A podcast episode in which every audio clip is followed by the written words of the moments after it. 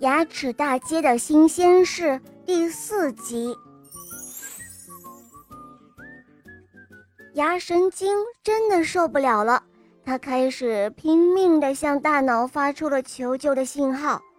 大脑接到信号，知道有人在牙齿里修建违章建筑，但是他无法直接阻止这件事，只能让腮帮子肿起来，通过这种方式来告诉人们。有人正在口腔里干坏事呢。这时候，嘴巴张开了，只见一束亮光照进了牙齿大街。哈克和迪克被照得睁不开眼睛。有一个钩子伸了进来，调走了哈克家的沙发。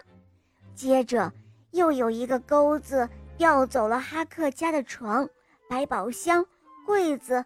地毯，最后连兄弟俩帅气的合影也被调走了。接着又有一个钩子伸了进来，在哈克家填了很多类似粘土的东西。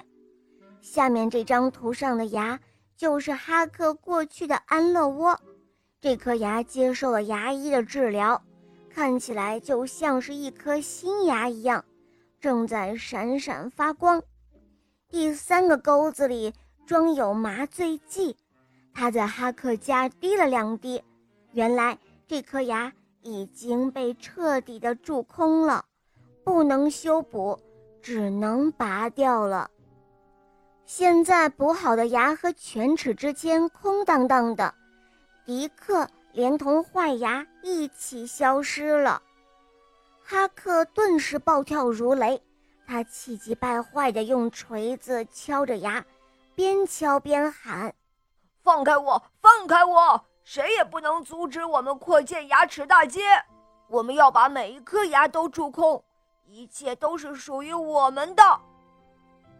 就在他发疯一般的敲打牙齿的时候，又伸进来一个钩子。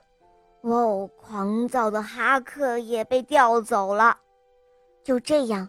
牙齿大街又恢复了往日的平静。牙齿刚刚嚼完一根富含维生素的胡萝卜，需要好好的休息一下。什么什么？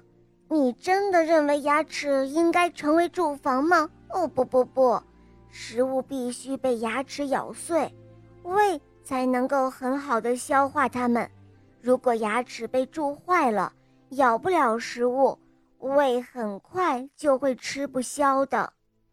牙齿警察现在经常到牙齿大街来巡逻，他们感觉这里就像自己的家一样的舒服。如果遇到了哈克和迪克这样的破坏牙齿的小东西，你们会怎么样呢？想知道哈克和迪克现在的下落吗？嗯，请跟我来看哦。瞧啊！牙医冲洗钩子的时候，哈克和迪克先后被冲到了污水中。他们顺着排水管飘到了一条河里，然后沿着这条河飘啊飘，飘到了地中海。从此之后，他们就在海滩上晒晒太阳、聊聊天，再也没有找过牙齿的麻烦了。好了，宝贝，今天的故事讲完了。你可以在微信公众号搜索“肉包来了”，关注我们，在那里找到我，告诉我你想听的故事哦。